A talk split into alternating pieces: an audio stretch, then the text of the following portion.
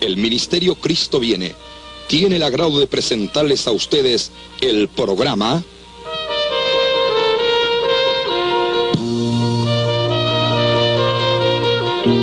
Campañas a través de las naciones.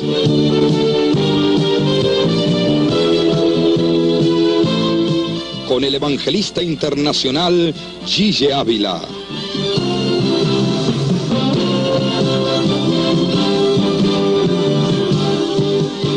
Sea testigo visual de lo que Jesucristo hace en un mundo de incertidumbre en pleno siglo XX.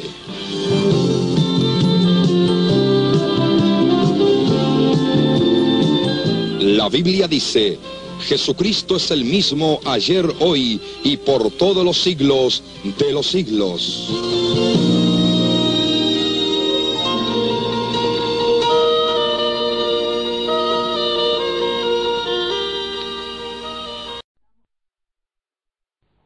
La Biblia, libro del profeta Daniel, capítulo 5, verso 1 en adelante, que después de la muerte de Nabucodonosor, rey de Babilonia, que el imperio terrible que dominó toda la tierra de aquella época, su hijo Belsasar vino a ser rey de Babilonia después de él.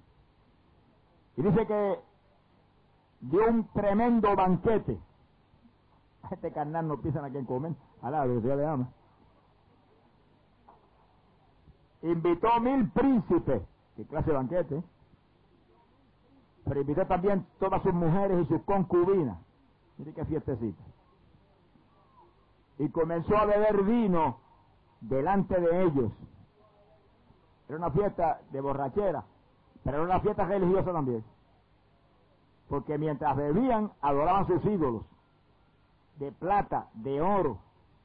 Oiga bien, de bronce, de hierro, de madera. Lo hacen de todos los materiales y de todos los tamaños, de todos los gustos y todos los colores. Alá, lo que Dios le ama. De todos los precios también. Sea bendito el Señor Jesucristo. Que sí que era una fiesta religiosa pagana. Y de pronto cuando el vino cobró fuerza en él, entonces dio una orden y dijo, vayan y tráiganme acá todos los vasos de oro y de plata que mi padre Nabucodonosor trajo del templo en Jerusalén. Ahí sí es verdad que se, metió en lío grande. Eran vasos sagrados dedicados a Dios en el templo de Jerusalén. Ah, Samalaya. Cuando las cosas son de Dios y son sagradas, cuídese cómo habla y cómo se mueve y cómo actúa. Dios es un Dios de amor y misericordia, pero no se le puede insultar y quedarse lo más tranquilo y mandó a buscar esos vasos sagrados que habían estado en la casa de Dios, en el templo de Dios en Jerusalén, para beber vino en ellos, él y sus concubinas y sus mujeres, y todos los príncipes, mil príncipes. Y fueron y trajeron los vasos sagrados de que Nabucodonosor había traído, lo había puesto en el templo de sus ídolos. Lo trajeron y comenzaron a beber en esos vasos sagrados. Y según bebían vino, en los vasos traídos de la casa de Dios, alababan sus ídolos. Y ahí estaban, adorando los ídolos de plata y de oro, y clamando a ellos, y adorándolos a ellos, y honrándolos a ellos, y bebiendo. ¿Qué, qué religioncita esa, hermosa? Mi alma te alaba, Jesús. Sea bendito el nombre de Dios. Pero oiga esto con cuidado. En el Antiguo Testamento, Deuteronomio capítulo 27, verso 15. La Biblia dice que maldito el hombre que hace imagen de fundición, abominación a Jehová. Quiere decir que el que hace imagen, hace estatuas, las adora, las venera, está bajo la maldición de Dios. En estos días en Puerto Rico han proclamado que hay una imagen por allá, que sé yo dónde, que, que echa lágrimas por los ojos y como una cosa de, madera va a echar lágrimas. Bueno, el diablo hace cualquier cosa, son los milagros que el diablo le gusta hacer. Poner lagrimitas ahí que la gente se conmueva. No se conmueva, reprende ese demonio. E, eso es idolatría. Y los idólatras también están haciendo los cielos, que el diablo quiere que la gente vaya y se poste delante de la estatua y haga las lagrimitas y se las pasen y se le pongan los ojos a usted. Mi alma te alaba, Jesús. Eso es idolatría, eso es paganismo. Increíble que en un pueblo como el nuestro, que todo el mundo estudia, y todo el mundo tiene cultura, y todo el mundo tiene preparación, y la mayor parte de la gente está en escuela superior y en universidad, caiga en una trampa tan, torpe como esa. No, hermano, hay un Cristo que dijo, clama a mí, yo te responderé. Hay un Cristo que dijo él tiene un nombre que sobre todo nombre, a ese adora, a ese venera, a ese honra. Delante de ese te doblaría toda rodilla. Pero no delante de una estatua muerta, paralítica, solo el mudo. Si idolatría estaría bien para los aborígenes por allá por ciertas selvas, pero que en un país como este. Pero no se extrañe y cuando yo no había convertido, que era profesor de química y biología en la Escuela Superior del Camuy, tenía mis ídolos en casa y los besaba. Estaba más perdido que el diablo, que horrible, yo le ama. Cuando me convertí, los eché al cesto de la basura. Porque entendí que no era eso, era un Cristo vivo que murió por mí en la cruz que derramó sangre, que limpió mi pecado, pero que al tercer día se levantó entre los muertos, se levantó entre los muertos, resucitó y le gritó a la humanidad, por cuanto yo vivo, vosotros también viviréis. La vida está en Cristo, la vida está en Cristo, la vida no está en la estatua. En la estatua hay muerte, maldición para usted. Pero en Cristo hay vida, en Él estaba la vida y la vida era la luz de los hombres. Y mientras Belsasar bebía vino con aquella multitud de mujeres depravadas y con sus mil príncipes borrachones, sonríe si puede, adoraban sus ídolos al mismo tiempo. Una fiesta religiosa, como las hay en Puerto Rico en la plaza todavía, que mientras adoran ídolos y recuerdan ídolos, recuerdan gente que se murió, juegan y beben, pero es en el nombre de la religión. El mismo diablo de todas las épocas. Según Jesucristo no ha cambiado, el diablo tampoco ha cambiado. Alábalo si puede. Entonces hay que cuidarse. Y la Biblia dice, no le deis lugar al diablo. No le dé una oportunidad que te la aproveche. Agárrese de Cristo Jesús. Eche de mano a Cristo Jesús. En él estaba la vida y la vida era la luz de los hombres. Todo está en Cristo Jesús. Nadie más puede hacer nada. Él lo todo ya, en muerte expiatoria. Para el que viene a él, no lo eche afuera. esperando que usted venga. Esta es la noche, aprovechese. O se vaya y nadie de aquí sin Cristo por nada. Estamos en días postreros, estamos en días finales, estamos en días bien malos. Lo que usted ve en Puerto Rico en esta época, mire, cuando yo empecé a trabajar, ya a trabajar como profesor, eso no se veía ni en sueño las cosas que se ven hoy en día en este país. Este país se ha hundido en podredumbre de maldad y de depravación y de corrupción y de delincuencia a una profundidad que demanda juicio gigante de Dios. Y si el pueblo de Dios en este país no se une y comenzamos a clamar a Dios y a reclamarle a Dios, aquí estamos tus hijos todavía. Aquí estamos. Tú prometiste que tú no tratarías al justo con el impío. Y empezamos a reclamarle a Dios por amor a nosotros, perdona este país, en lo que nos vamos nosotros para arriba. Es la única esperanza que le queda a este país. Tenemos que hacer ahora mismo por esa sequía. Corríase, Dios le ama. Porque la única esperanza de este país, la única luz encendida en este país es la iglesia de Jesucristo. Lo demás está todo en tinieblas. Agarrarse y unirnos y comenzar a clamar y a gemir. Y todas las iglesias meterse en oración y ayuno, no para acabar solamente con la sequía, a impedir los terremotos, impedir las tormentas, impedir los fuegos, impedir las inundaciones, impedir las plagas que van a abrir sobre este país y la iglesia no comienza a orar y a ayunar y a gemir y nos unimos y comenzamos a amarnos, alabamos a Dios.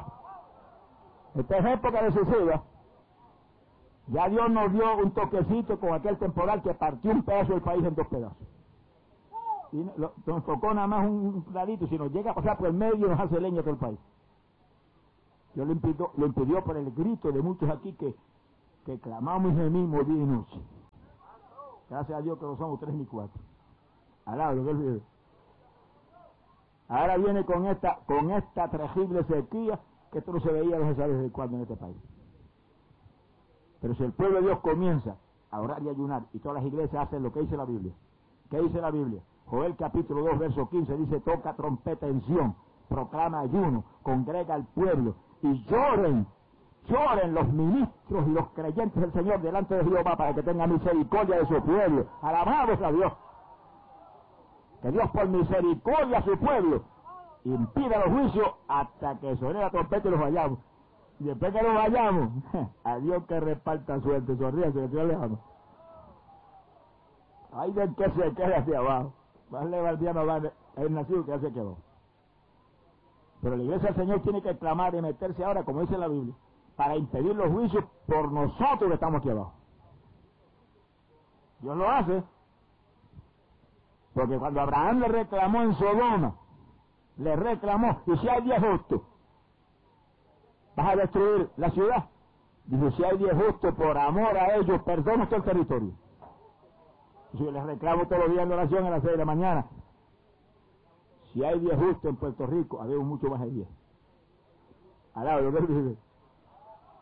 Perdona este país y perdona la idolatría de este país y perdona las hechicerías, las brujerías de este país y el clamor de muertos y la delincuencia trágica de este país y la prostitución trágica de este país. Perdona todo eso por amor a nosotros.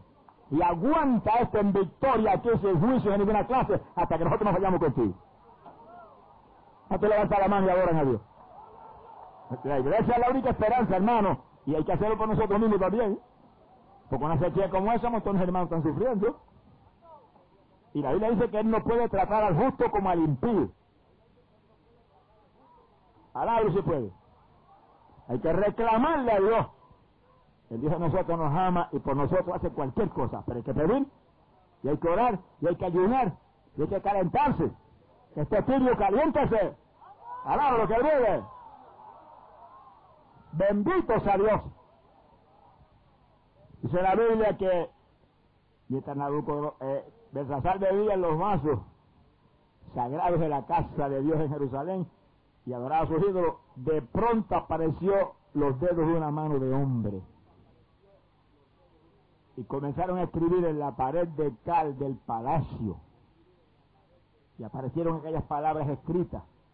Y cuando Belsasar vio aquella mano escribiendo, vio aquellas palabras que él no pudo leer ni entender, dice que se puso pálido, se le fue la borrachera, a lo que le ama.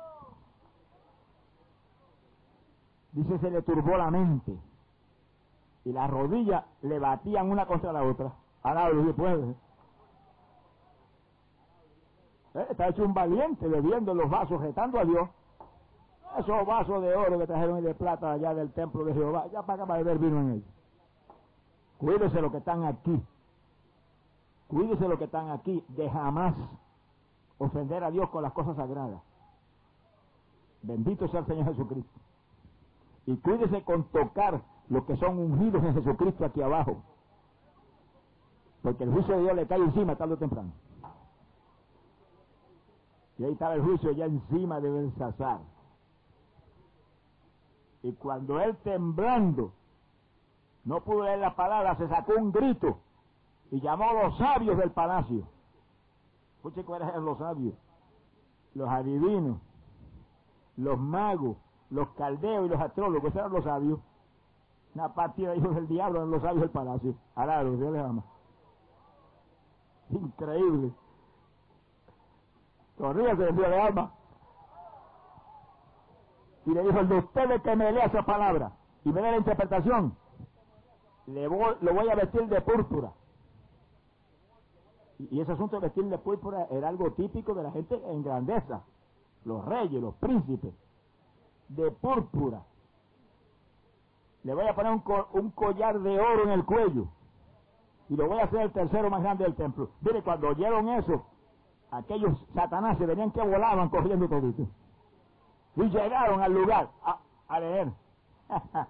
Ninguno pudo leer las palabras, menos interpretarlas, si no las podían leer, que van a poder interpretar. Pero fíjense ustedes en esto, que es muy, muy, muy, muy interesante. La gente llena del espíritu del diablo. Y el diablo lo más que le gusta es lucirse. Hubiera dado cualquier cosa al diablo por poner su gente a leer las palabras e interpretarse al rey. Pero no pudo. Quiere decir que cuando Luzbel estaba ahí como querubín guardador del trono al lado del Señor, que Dios lo hizo la, la, la, criatura más bella y más sabia que jamás había creado. hubo lenguaje que Dios se los reservó para él y no se los reveló a Luzbel. Sonríe si puede. Y ahora escribió unas palabritas allí en la pared y el diablito no podía ni leerla. Alaba lo que le ama. Se le nublaron los ojos a Satanás. Se le pusieron los ojos como dos medio pesos y después se le, pusieron, le nublaron, no podía. ¿Y qué pasa? No entiendo eso. Tanto que Dios me dio a mí y no me dio eso. Pero eh, más lindo que eso es esto. Así son las lenguas que tenemos los aleluyas. Sonríe, Señor le ama. ¡Ay, Samaya Soja! Que la Biblia dice que el que habla en lengua ora en el espíritu y nadie le entiende, nadie incluye al diablo. Son lenguajes que Dios se reservó para la novia de su hijo del último tiempo. Alaya, Sama, que no lo sabe el diablo ni les entiende nadie, nada más que él, él, él. Benditos a Dios. Ni usted mismo lo va a entender, a menos que el Espíritu no le dé la interpretación. Pero ese, pero ese lenguaje es el que hace que nosotros metamos una oración que va para arriba y no hay diablo que entienda los planes que está Dios elaborando a de nosotros con la intercesión en lengua. Por eso que, la, por el apóstol Pablo hablaba más lengua que todos los corintios. Y dice, deseo que todos hablen en lengua, porque es una oración poderosa, en un lenguaje que el diablo no entiende. En Pentecostés le dio lengua a los hermanos que aquella gente entendieron, porque era para que se convirtiera aquella gente, con aquel milagro. Pero nosotros ahora no es para eso, nosotros ahora es para orando en el Espíritu, para que oración poderosa que el diablo no entiende y llega allá arriba y cuando vienen esos planes de Dios que se mueven por esa oración, el diablo la agajan de sorpresa, no sabe lo que venía. Dos o aleluya de eso, llenos del Espíritu intercediendo en lengua, y en lengua, y en lengua, y en lengua, los demonios están con esas orejotas abiertas. ¿Qué planearán estos, estos aleluya contra nosotros? ¿Qué plan será el que tienen contra nosotros? No entienden nada, a nada lo que Dios le. ¡Ay, pobre Jesús! ¡Dama, soja! Eso le pasó a los diablitos aquellos que tenían a Belsasar en el palacio. Que cuando llegaron a ver el lenguaje que había escrito la mano, la mano de Jehová, no entendieron nada. Y entonces, dice que entonces sí fue verdad que se puso bien pálido el rey. Y la mente se le turbó más todavía. Y estaba desesperado. Y cuando la reina oyó del desespero de su rey, se vino seguido a socorrer a su rey. Y llegó al salón del banquete. Y cuando entró le gritó a Belsasar, ¡Oh rey! ¡Vive para siempre! Dice disparatera, mi alma te alaba Jesús. Dice la, mira la gente ignorante de las cosas de Dios. Lo que le dice al rey, rey, vive para siempre. Ningún impío vivirá para siempre jamás. Ningún idólatra como Belsasar tampoco, ningún borrachón como Belsasar tampoco. Al árbol, se le ama. Oh rey, vive para siempre. Cuando la paga del pecado es muerte. Y todo el que está aquí, óigalo. La paga del pecado es muerte, muerte espiritual, que la persona se muere en pecado y se perdió para siempre. No tendrán vida nunca. Ahora mismo me estamos predicando aquí, y algunos me están oyendo en las casas en Puerto Rico y empieza satélite en otros lugares, y lo que estamos aquí. Todo el que esté en pecado, usted está muerto espiritualmente. Entonces no es conmigo, usted no va a la verdad para que se salve. Para que esta noche usted vino muerto y salga vivo. Esa es la maravilla del Evangelio, que da vida a los muertos, que pa pasa de muerte a vida. Todo el que viene a Cristo Jesús, el Hijo de Dios, lo resucita. Así como Él resucitó y se levantó entre los muertos al tercer día, así también resucita a todos los que creen en Él y se los demuestra aceptándolo públicamente a Él delante de la gente. Glorias a Dios. Sonríese, Dios le ama. Tú el que está en pecado está existiendo. Eso no es, ningún, eso no es ninguna cosa del otro mundo, existiendo tanto las vacas y las gallinas, al lado que Dios le ama, y los cabritos. El problema no es existir, el problema es vivir. Pero vida solamente tienen los que tienen a Cristo, porque en Cristo está la vida. Yo soy el camino, la verdad y la vida. Alabado sea Dios. Sonríese, si ya le ama. Entonces, cuando aceptamos a Cristo de corazón, pasamos de muerte a vida. Y eso no es muerte cualquiera, y no está hablando de muerte de esto de afuera, esto como quiera es mortal, esto de afuera. Cualquiera que está aquí ahora, que está lleno del Espíritu Santo, firme en el Señor, de pronto se muere físicamente, pues esto tiene que morirse. Pero él, él sale más vivo el cuerpo que está, que, que, nadie, al lado de Dios le ama. Jesucristo dijo, todo creyente y viviente en mí no morirá jamás. Gente que no puede entender eso, pero entiéndalo, que hay que estar la victoria y la bendición. Todo creyente y viviente, porque no basta con creer, hasta el diablo cree. Hay que vivir en Cristo, hay que vivir para Cristo, hay que vivir enamorado de Cristo, hay que vivir abrazado con Cristo, hay que ser un fanático de Cristo Jesús, el Hijo de Dios. Ah, lo que vive. Cuando estamos viviendo firme en Cristo, creyendo de corazón en ese Cristo, dice el Señor, no morirás jamás. ¿Cómo explica eso si con tu pastor usted ha visto que se murieron? Se equivocó, no se murieron nada. Dejó de existir este cuerpo mortal. Y él salió del cuerpo porque en la muerte hay separación del espíritu de este cuerpo corruptible y temporero. Y el que estaba adentro, usted que está ahí dentro, salió. Más vivo que nunca. Con una vista super 20-20 al lado de lo que se le ama.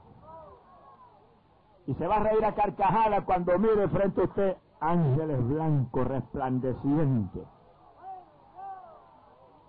Que se van a sonreír contigo y te van a decir, muchachito, que listo tú, tú fuiste. Vámonos para arriba que te están esperando en el cielo, al lado de lo que se le ama. Hay fiesta allá porque tú vas para allá. ¡Ay, Samaria! ¡Samaloa! ¡Poderoso Dios! Amigo, amado, usted está aquí en esta noche. usted lo trajo el Espíritu Santo a salvarlo. Usted está aquí porque Dios lo ama. Usted está aquí porque Dios quiere que usted sea de Él. Dios quiere que usted sea propiedad privada de Jesucristo. Y esta es la noche, amigo. Usted viene a Cristo en esta noche y pasará de la muerte a la vida. Gloria a Dios. Aprovechese. Eso, solamente lo tiene Jesucristo. Eso no lo tiene nadie más. No lo tiene nadie más. Ni lo tiene Pedro, ni lo tiene Juan. Ni lo tiene Santiago, ni lo tiene María. Ellos fueron siervos de Dios que amaron a Cristo más que a sus propias vidas y fueron fieles al Señor y están bien vivos en el paraíso de tierra blanco. Esperando la primera resurrección. Eso no les tiene la estatua esa que llora tampoco. Esa no sabe ni lo que pasa alrededor de ella, porque son muertos. Alado, Dios le ama. Nada de eso. El pueblo de Puerto Rico tiene que despertar. Puerto Rico, abre tus ojos a la realidad de Cristo Jesús, el Hijo de Dios. Abre tus ojos que Cristo es el único que tiene vida para ti. Benditos a Dios.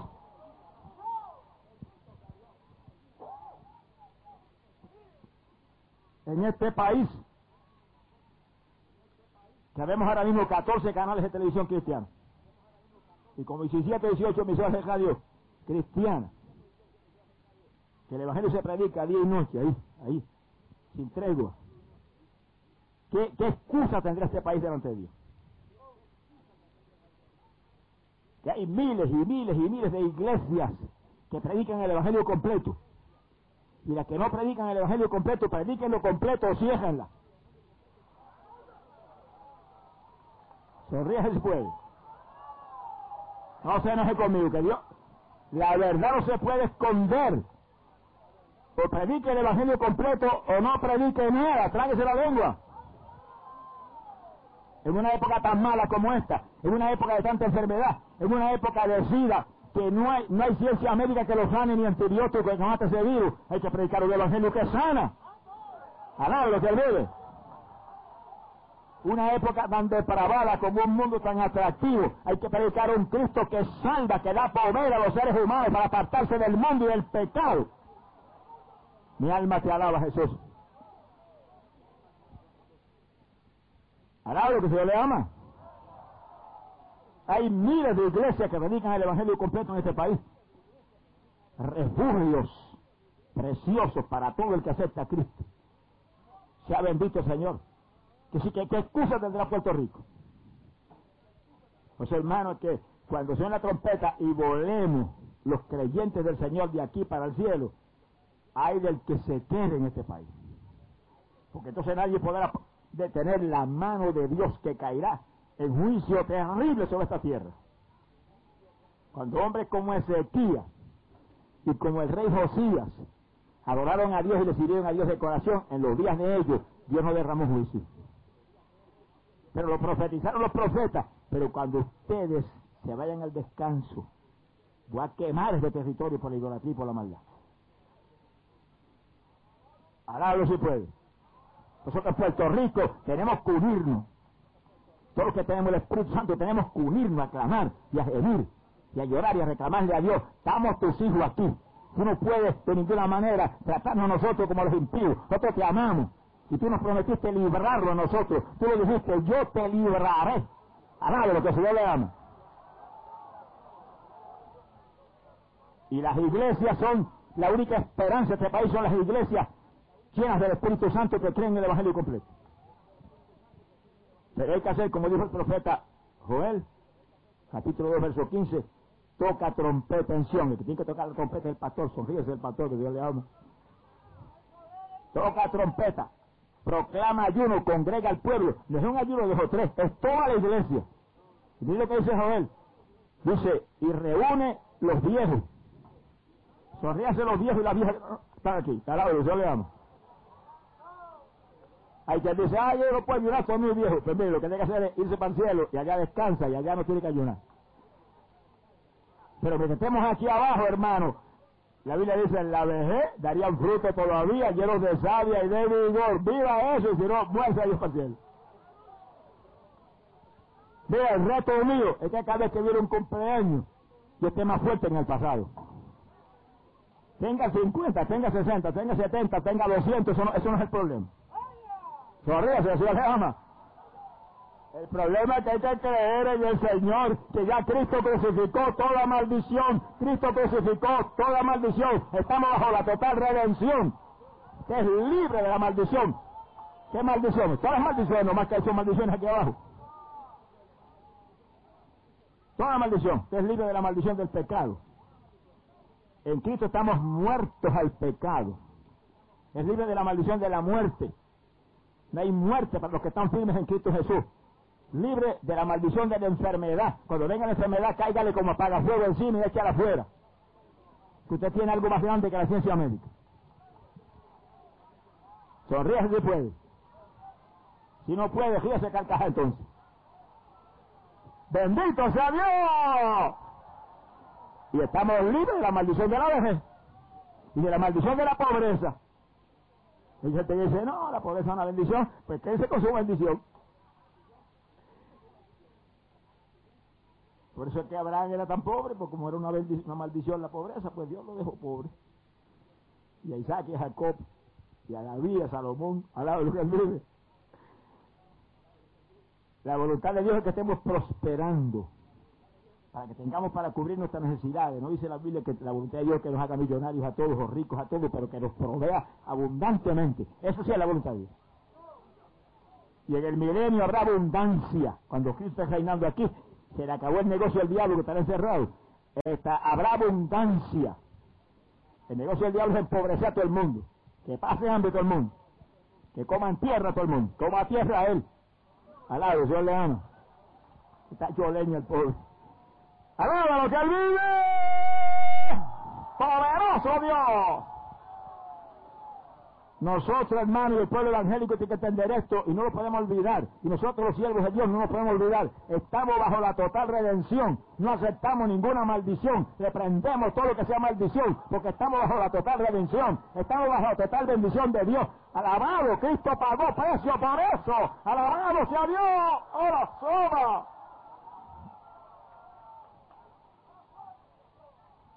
Por eso que, por eso que el profeta Joel dice, congrega a los ancianos.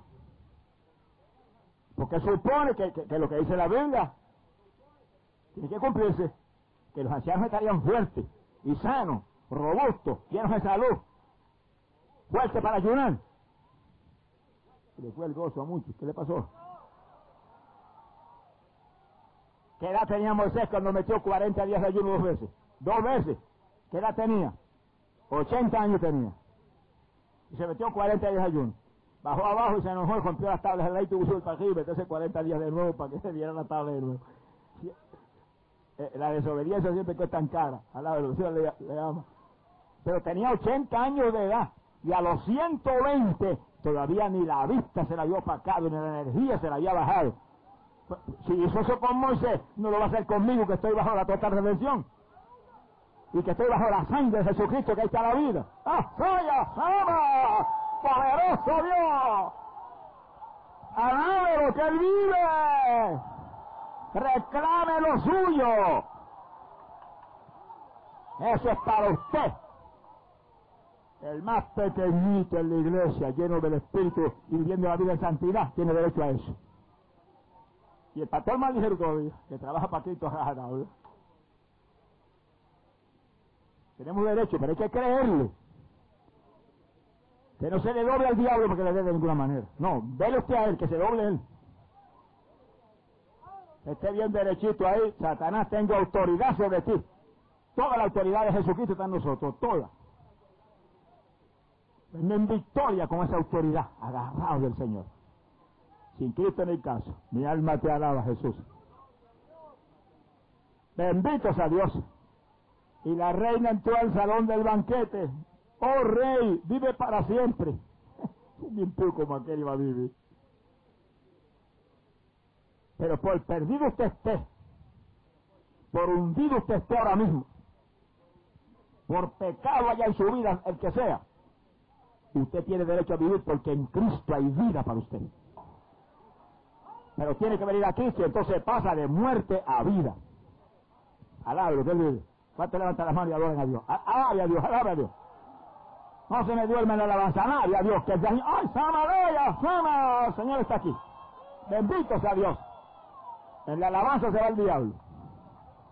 Bendito sea Dios. Precioso es el Señor. Oh rey, vive para siempre. Dijo, te pongas más pálido, mijo. Y te turbes más. Aquí en tu reino hay un hombre en el cual está el espíritu de los santos dioses. El segundo disparate. Alá, Dios le ama.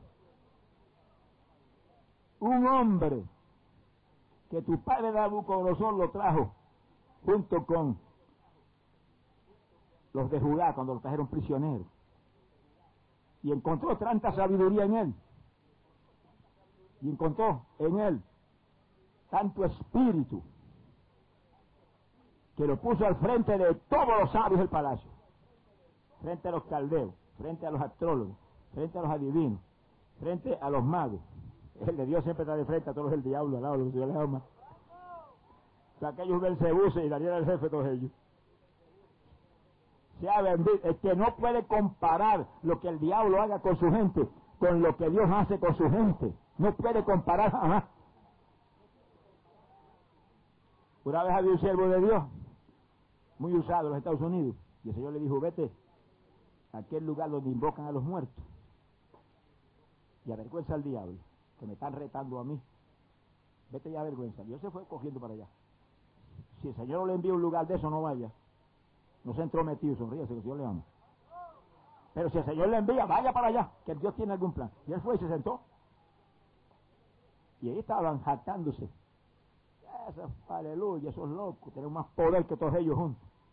Y de pronto, como el diablo conoce los siervos de Dios, dijo, señaló a través de uno de aquellos secuaces de Satanás, señaló al hermanito. Tú eres de Cristo, pero tenemos más poder que tú y dieron una orden y se levantó una mesa como una yarda de altura.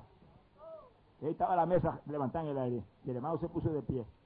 Y dijo, en el nombre de Jesucristo te ordeno que descienda. Bajó la mesa tal velocidad que se rompieron las patas. Al lado, Dios le ama. ¡Ay, poder Jesús! Bendito sea su nombre. Mi alma te alaba, Jesús. Quiere decir que en el Dios del cielo está la plenitud del poder. Y Nabucodonosor pudo ver eso en Daniel y lo puso al frente de todos los sabios. El único que había de Dios entre los sabios era Daniel, los demás todos secuaces de Satanás. Mi alma te alaba, Jesús. Y ahora, cuando no pudieron leer esas palabras, la reina dice, ese que está aquí, que lo trajo tu padre Nabucodonosor, entre los prisioneros allá de Judá. En él está el espíritu de los santos dioses. Es un disparate satánico. Pero eh, entendió que había algo grande en él. ¿Qué espíritu de los santos dioses? Santo Dios no es nada más que uno, Jehová, Padre de nuestro Señor Jesucristo, el único santo Dios, lo que él vive. Uno. Bendecido su nombre. Pero la gente ignorante, pues comete esos errores increíbles. Así mismo pasa en Puerto Rico. Mucho estudio, muchas letras. Y te ve gente en los santeros matando cabritos y matando palomitas y, sacrificando la sangre como en el Antiguo Testamento. ¿Y qué es eso? Y algunos son doctores de medicina y abogados y ingenieros. Si me están oyendo, mire, va rumbo al infierno. Eso no es de Dios. Es, un, sacrilegio. Hubo uno, uno, un cordero santo, limpio, puro, que Dios envió y lo sacrificó por toda la humanidad. Ese es el cordero de Dios. Cristo Jesús fue sacrificado ya. No hay que matar más animalitos. Venga Cristo, que Él fue ya sacrificado. Alabamos a Dios. Y ese derramó una sangre que limpió el pecado. La persona más hundida viene a Cristo, lo recibe y automáticamente esa sangre lo limpia. Usted pasa de muerte a vida. Usted viene a quedar delante de Dios como si fuera el propio Jesús, que mira como a su propio hijo a través de, esa a través de la sangre. No tiene que matar ningún animalito. Además es un delito. Lo va a meter a la cárcel la policía. Todavía sí puede. Sí, hermano, es un delito matar animalitos así, sencillamente para para derramar la sangre y después tirar el cuerpo que se pudra por en algún sitio y enterrarlo. Es un delito. Sea bendito el Señor. Y usted ve otro clavando por los muertos. Y cada vez que clavan por los muertos se muere el diablo de la risa y se presenta a él. Yo soy el abuelo. Yo soy la abuela. Alablo, Dios le ama. Yo soy papá, yo soy mamá. ¿Qué es papá ni mamá? Un diablo, alablo, Dios le ama. No hay ni siquiera el conocimiento elemental de saber que el que muere sale del cuerpo y si es de Cristo se lo lleva un ángel del Señor para el cielo. Y si está en pecado se lo lleva un ángel de Satanás para abajo. El que tiene el imperio de la muerte ese es el diablo. Está en la Biblia. Y ese imperio de muerte del diablo ya no tiene potestad sobre los que estamos cubiertos por la sangre, fuimos libertados de eso. Pero el que está en pecado, el que está en pecado, sí, tiene todavía potestad Satanás sobre él. Se muere, sale del cuerpo, un ángel de Satanás. Son unos payasos burlones. Te va a reír en la cara, te va a decir, te engañé. Después que aquel murió en la cruz por ti, ahora eres nuestro para siempre, ya no tiene por ti nada. El que sale en pecado del cuerpo sale para juicio. Le pueden rezar 20 años y siguen en el infierno hasta que salga de ahí para el juicio final. Le pueden prender cien mil velas. No hay vela que alumbre en el infierno tiene que alumbrarse bajo la luz de Cristo aquí, abajo, aquí afuera, aquí afuera, mientras tiene vida, mientras existe aquí, tiene que buscar al Señor. Y tiene oportunidad. Pero después que se muere, se acabó. Está en la Biblia. Si no está en la Biblia, no me crea ninguna cosa. Hebreos capítulo 9, verso 27, dice, fue, ha sido dado al hombre morir una sola vez y luego el juicio. ¿Pero de quién está hablando? Pues de los hombres pecadores. Porque los de Cristo no mueren. La muertecita se quedó, le queda grande con lo que tenemos aquí. Estamos bajo la sangre, ahí está la vida. Hay una ley de vida en Cristo Jesús. Tú el que está aquí que no es salvo, no se vaya sin Cristo. Tú el que está aquí que está perdido, no se vaya perdido. Tú el que está aquí que está en pecado, no se vaya en pecado. La paga del pecado es muerte, condenación. Pero hay un regalo de Dios para usted en esta noche. El regalo de Dios, la dádiva de Dios es vida eterna. Vida eterna en Cristo Jesús, Señor nuestro. Ahí está la vida, avance. Recibe esa vida en esta noche. En esta noche, mañana sabe mañana lo que va a pasar. Mañana podría ser tarde. aquí a mañana la puerta puede verse cerrado. Hay mucha gente que oye una vez el mensaje y el llamado, otro día, otro día, de pronto Dios le cierra la puerta. Y ahí, cuando Dios cierra, no hay hombre que pueda abrir. Puede clamar quien clama y sigue perdido. Mi alma te alaba, Jesús. En un culto, en un culto en la ciudad de Nueva York, el pastor predicó su mensaje. Hizo el llamado. Y él dice, yo siempre sido un llamado de lo más cinco minutos. Dijo él. Pero cuando pasó el tiempo normal que él hacía llamado, notó que no podía, no podía. terminar. Y siguió llamando.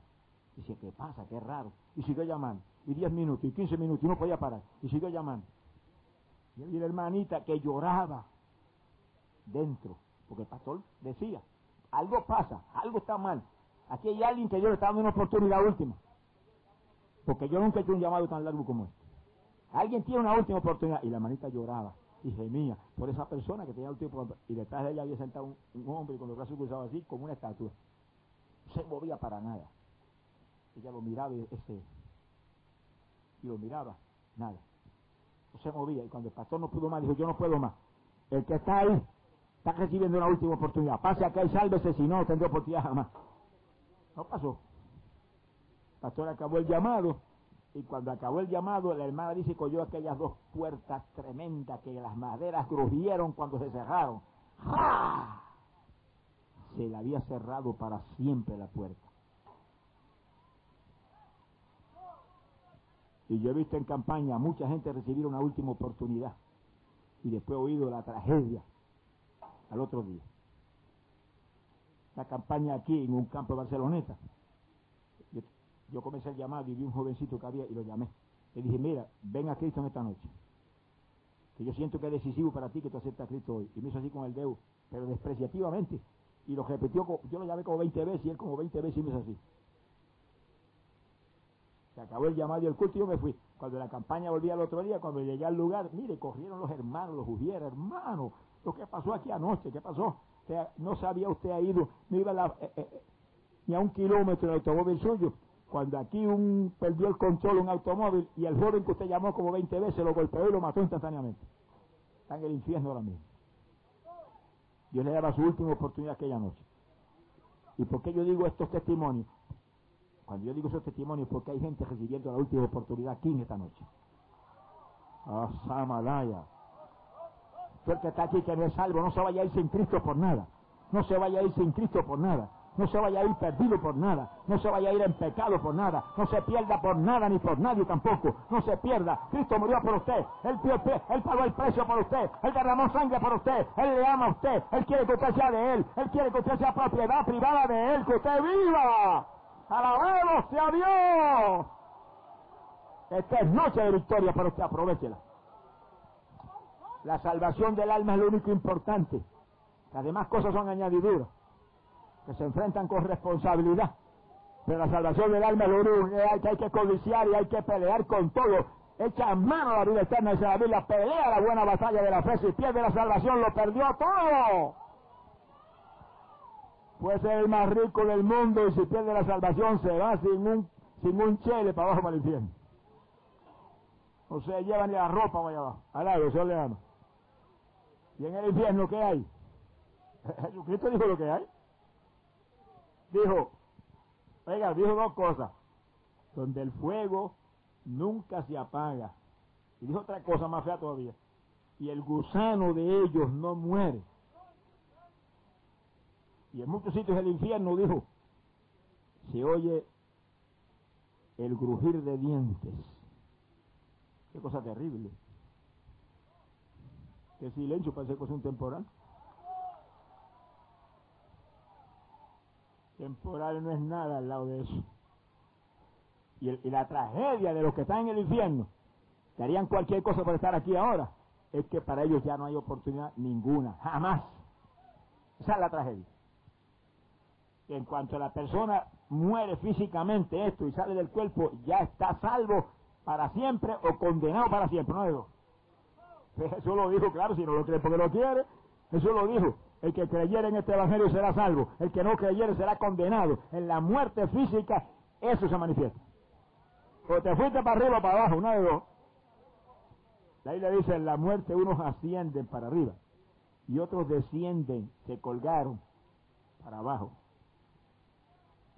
Sonríase que el Señor le ama. Pero la perfecta voluntad de Dios es que usted se salve. La perfecta voluntad de Dios es que usted sea heredero del reino de los cielos. La perfecta voluntad de Dios es que usted sea de Él. Dios creó los seres humanos para que sean familia de Él por la eternidad. Dios no creó los seres humanos para el infierno. Creó el infierno para el diablo y sus ángeles. No fue para usted. Por lo tanto, no le permite al diablo que comparte el infierno con usted. Si usted lo queda una imagen y semejanza de Dios, usted es inteligente, ¿cómo se va a dejar engañar? De un diablo que no es tan inteligente, pues se rebeló contra Dios.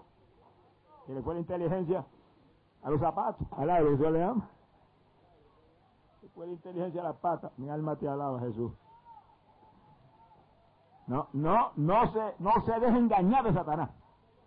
Que el anhelo de Cristo es que usted sea de Él. Y el anhelo del diablo es el mismo anhelo, que usted sea de Él también.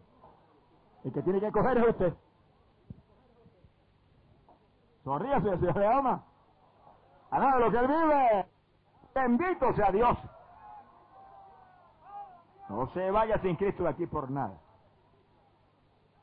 Dice que cuando el rey Belsasar oyó de aquel Daniel, mandó a buscar a Daniel inmediatamente. Y entró Daniel al salón del banquete. Y el banquete se, deshizo. Y cuando llegó al salón, Belsasar le dijo, eres tú Daniel, el que mi padre Nabucodonosor trajo junto a la cautividad de Judá. Me han dicho que tienes una sabiduría tan grande que puedes interpretar los sueños, resolver los enigmas, que el espíritu de los santos dioses, se le pegó la hija patraña también a él, está sobre ti. Pues mira las palabras que me escribieron ahí en la pared. Si tú me lees esas palabras y me las interpretas, te voy a hacer el tercero más grande del reino, te voy a poner un collar de oro en el cuello y te voy a vestir de púrpura. Y Daniel le dijo, rey, te puedes quedar con tus regalos. Y los ofrecimientos tuyos, hácelos a otros. Alabado vive. El siervo de Dios está interesado en regalos, en ofrecimientos, está interesado en que la justicia de Dios resplandezca. Después Dios es el que lo tiene que dar regalo. Olvídense. Alabado sea Dios. Y le dijo, rey, ¿tú te acuerdas bien que tu padre Nabucodonosor, Dios lo puso como rey? Le dio autoridad sobre todas las naciones, sobre todos los pueblos.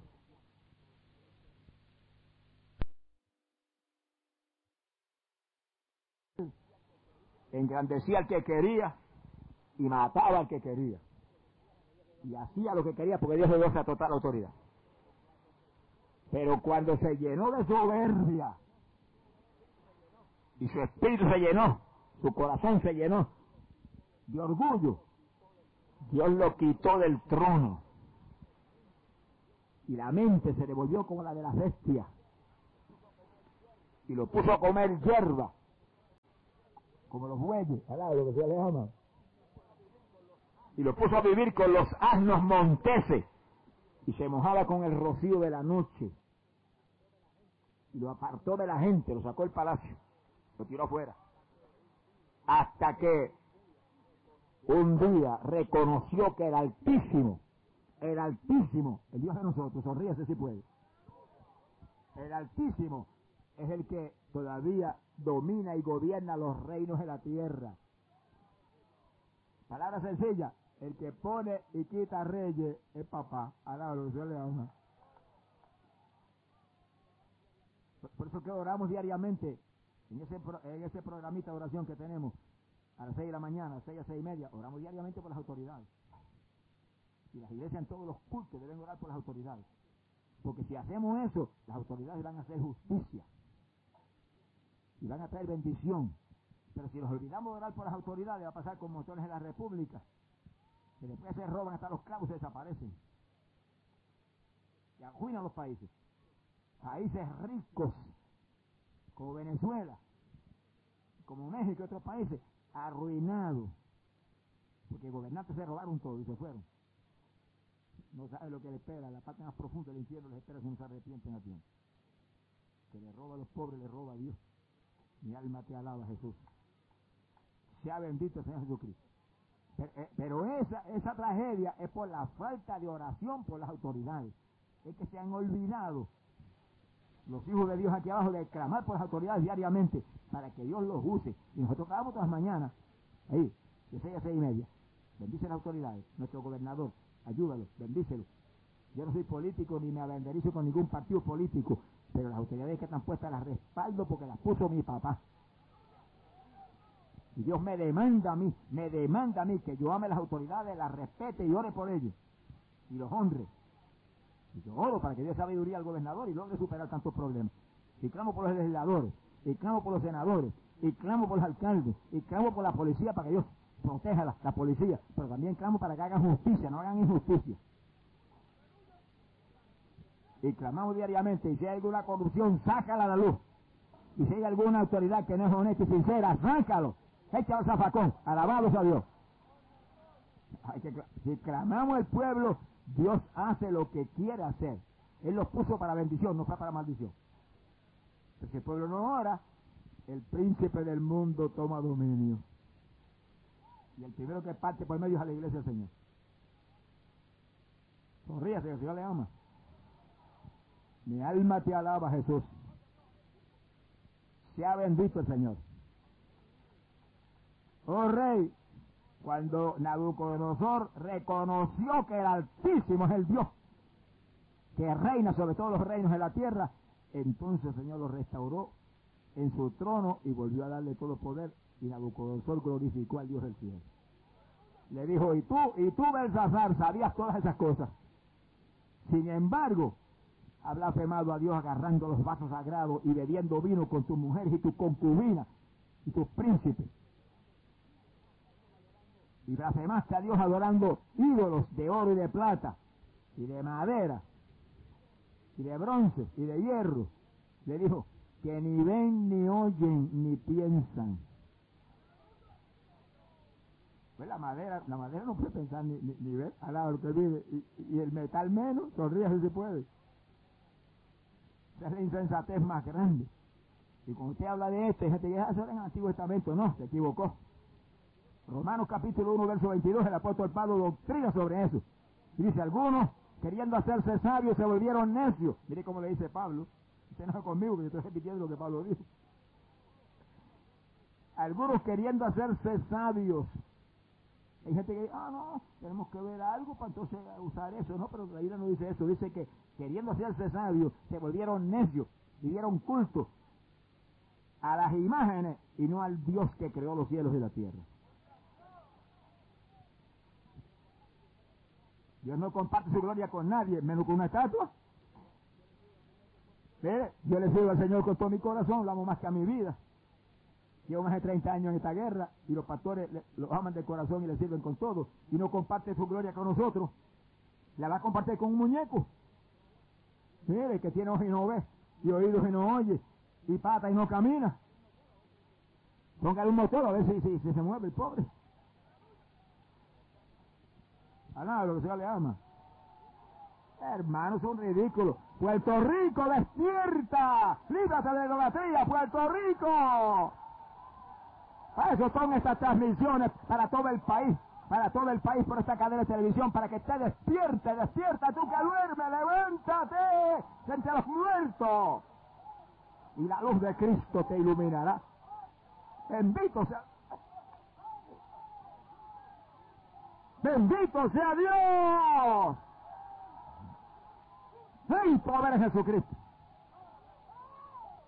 Son días postreros y este país tiene que entender que estamos bien en los últimos días. Que avance, despierte y entierre las estatuas. A los muertos hay que enterrarlos. Los muertos son para enterrarlos. Que nunca ha dejado su casa, alguien se murió de su familia, por mucho lo hambre, lo dejaba que se pudiera ir en, en la zarro, lo enterró. Pues entierre más las estatuas esas.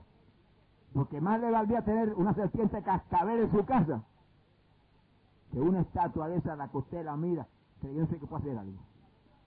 Porque la serpiente cascabel lo va a mandar al sepulcro antes de tiempo usted. Pero la estatua lo va a mandar al infierno. es la estatua peor que la serpiente cascabel. Alá, lo que se le llama. Puerto Rico, despiértate de la idolatría y conviértete a Cristo Jesús el Salvador. Conviértete al Cristo vivo. Ahí está la victoria, la vida. Cristo cambia a los seres humanos. El que vive en Cristo, nueva criatura es, las cosas viejas pasaron, todo es hecho nuevo.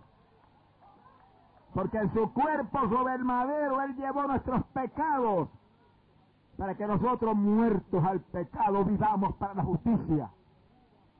Y por cuya herida fuisteis sanados. Alabado sea Dios. Ese es Cristo Jesús. Tanta religión en mi país, pero no conocen a Jesucristo. ¿De qué le vale? Y muchos de los que no conocen, que no conocen a Jesucristo son evangélicos también. Aquí hay evangélicos que no creen en sanidad divina, ni creen en bautismo espiritual, ¿en que han creído? En que han creído se fabricaron un Cristo nuevo, que es Jesús. Mi Cristo, lo primero que Juan el Bautista dijo en Jesús fue, Él viene a bautizar en Espíritu Santo y en fuego. Para que la gente no sean carnales, sino espirituales. Carnal era la esposa del Antiguo Testamento de Israel y perecieron la mayor parte. Ahora el Señor se buscó una novia espiritual. Él es espiritual y quiere, quiere hacer un yugo igual al, de Él. Una novia espiritual. Para eso nos llena del Espíritu Santo, para que no vivamos nosotros. Viva el Espíritu Santo y andemos conforme al Espíritu y no conforme a la carne. Esa es la iglesia. Pero ustedes evangélicos que no creen en el Espíritu Santo son más carnales que el diablo, son ríos que Dios le ama. Bendito sea Dios. Pero en mi país, gracias a Dios, montones de iglesias que antes no estaban, están firmes en el, en el bautismo del Espíritu Santo. Y montones de iglesias presbiterianas en Puerto Rico son llenas del Espíritu, montones de iglesias bautistas son llenas del Espíritu, y montones de iglesias y pastores metodistas son llenos del Espíritu Santo. Damos gloria a Dios por eso, damos gloria a Dios por eso, porque el bautismo del Espíritu Santo no es únicamente para los aleluya, es para todos los que creen en Jesucristo del corazón. Él murió por todos. de lo que él vive. Bendito sea el Señor Jesús. Y Daniel le recordó a Belsasar. Y tú que sabías todo lo que le pasó a tu padre Nabucodonosor, te has puesto a adorar estatuas. Y has blasfemado a Dios, bebiendo vino con tus concubinas y con todos sus empleos en los vasos sagrados de la casa de Jehová. Por eso ahora le dijo, te voy a leer las palabras. Palabra que él vive y te las voy a interpretar. Se las leyó. Ahí dice, mene, mene, tekel, uparsin. Me imagino que se le salían los ojos de la cara a, todos, a todos los astrólogos que estaban allí, al lado de vive. La astrología es ahora en los periódicos hoy en día. Y hasta el angélico hay que le pone el nombre a los nenes por la astrología. Le puso el diablo el nombre al nene, al lado de lo que el Señor le ama. ¿Te quiere poner un nombre al nene? Búsquese la Biblia, que los nombres lindos que, se, que jamás han existido están en la Biblia. Porque los nombres que están en la Biblia. Nosotros somos de arriba. Lado de lo que dice. Le dijo, ahora te voy a interpretar. Mene, mene. Quiere decir que él midió tu reino y le ha terminado el término. Para la se te acabó el reino, hasta aquí duró el término. Hoy, hoy es el último día del reino que te quedaba. Así como Dios corta, hermano. Un imperio como ese cortado en un segundo. Le dijo, Mene, mene, tekel uparsin. Tekel quiere decir que te ha puesto en la balanza y te encontró falto de peso. Alá, lo que Dios le ama. Aquí lo están viendo nosotros continuamente en la balanza, a ver si tenemos el peso. No es que pese 300 libras o 200, puede pesar 200 libras de músculo y si no está firme en Jesucristo, está, está, mire, hecho un encrenque, alá, lo le ama. te pesaron en la balanza, pero mi hijo no pesa ni una pluma pesa más que tú. Mi alma te alaba, Jesús. Y la tercera palabra, upmarsi, dijo, quiere decir que te cortó el reino y se le entregó a los medos y a los persas. Se le acabó todo. Y cuando acabó Daniel, Belsasar agajó el collar y se lo puso en el cuello de oro y lo vistió de púrpura. Lo declaró el tercero más grande del reino. Y mientras Daniel quedó en esa posición tan alta en el reino, esa misma noche se murió Belsasar y se fue al infierno. Así acaban todos los impíos y todos los que aborrecen a Dios. Todos los enemigos de Dios, ese es el final de todos los enemigos de Dios. Usted, usted, apártese de la idolatría, apártese de la hechicería, apártese del clamor de muertos, No visite lugares donde claman a los muertos. No visite lugares donde hay hechicería ni brujería. No visite ahí, no. Hay iglesias donde se enseña la palabra como está y se ora por los enfermos y los enfermos se cenan. Alabamos sea Dios. Bendito sea Dios. Refúgiese en una iglesia del Evangelio completo, con un pastor llamado por Dios lleno del Espíritu Santo. Aunque usted vea la gloria de Dios. Sea bendito el Señor Jesucristo. Antes de que sea tarde, reciba a Jesucristo, que esto está a punto de terminarse. Esto está a punto de terminarse. Todas las señales están cumplidas. Cristo viene. El Rey vuelve. Vuelve a buscar una iglesia sin manchas ni arrugas, inmaculada, sin mentira en sus bocas. Una iglesia santa. Alabe lo que Él vive. Así que usted agárrese a tiempo que pronto será tarde. Mi alma te alaba, Jesús. Y multitud de evangélicos que están a media. Y más en el mundo que en Cristo suena la trompeta y lo van a dejar aquí abajo. Bueno, como le gusta el mundo y Dios y Dios, Dios justo, pues lo va a dejar para que se gocen aquí abajo. Pero los que nos gusta el reino de los cielos, los van a levantar para que nos gocemos en la fiesta más grande que jamás ha habido. Allá arriba, arriba, arriba. Arriba hay fiesta, alábalo. No son fiestas patronales. Mi alma te alaba, Jesús. Nos sentaremos en las mesas de Dios y comeremos y beberemos en las mesas de Dios. Y el propio Jesucristo se ceñirá y se pondrá a servirnos. Yo no me quiero perder eso por nada, hermano. ¿Cuántos, cuántos se van? Date la mano y diga, yo me voy, yo, yo. Ábrelo por su boca, que lo que hablamos por la boca es potencia de Dios. Yo me voy, yo me voy, yo me voy, yo soy tuyo. Y como usted es inteligente, dígale, ayúdame, ayúdame, límpiame más, santifícame más, dame más de arriba, quita lo que sobra, quita lo que no es, arranca cualquier cosa que no te guste. ¡Ay, Padre mío! ¡Ay, Samaria sola! ¡Poderoso Dios! ¡Cristo viene! El fin se acerca, bendecido sea Dios. Es la época más mala que jamás se ha vivido. Agarrémonos de Dios antes de que sea tarde. Todas las personas que están aquí, que no han aceptado a Cristo, usted no se vaya sin Cristo de aquí, mire, por nada. ¿Quién lo ama a usted que Jesucristo? Dígame alguien. Que dejó su trono de gloria, descendió a la tierra, se hizo hombre y se dejó matar por usted y por mí. Y se dejó escupir. Y su espalda fue hecha a pedazos por el látigo de Roma. Se dejó abofetear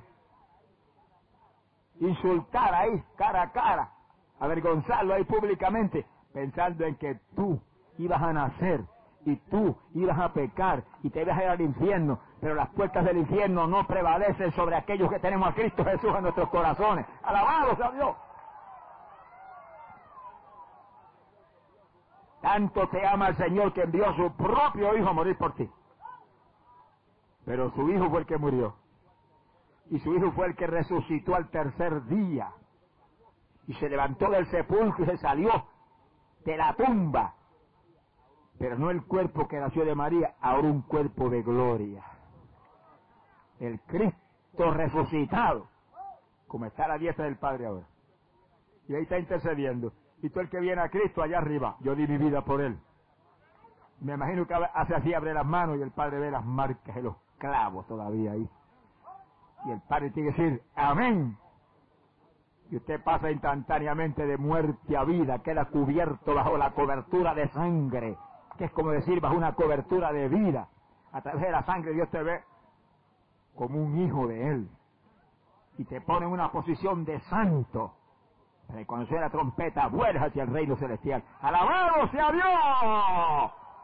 No se vaya sin Cristo, no se vaya perdido, no se vaya rumbo a la condenación. No se vaya de ninguna manera de aquí sin la salvación que Cristo pagó con su propia vida en la cruz del Calvario por ti. Esta es tu noche.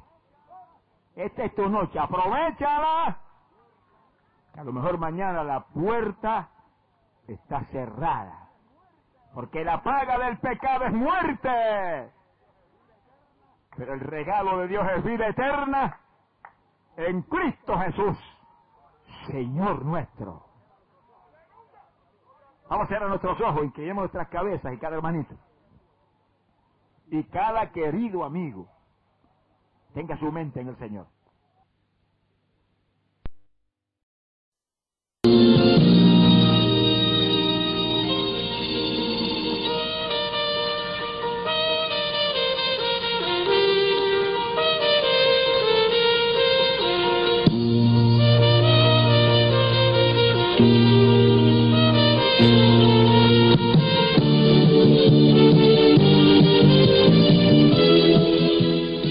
Usted ha sido tocado y bendecido por Dios, habiendo recibido edificación espiritual por medio de este programa, esperamos que nos escriba y participe con nosotros compartiendo sus testimonios.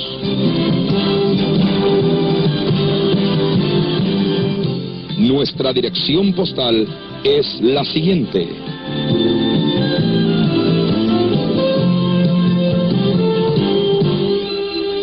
Programa Campañas a través de las Naciones. Pio Box 949.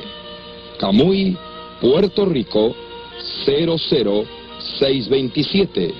O llámenos al 809 898 5120.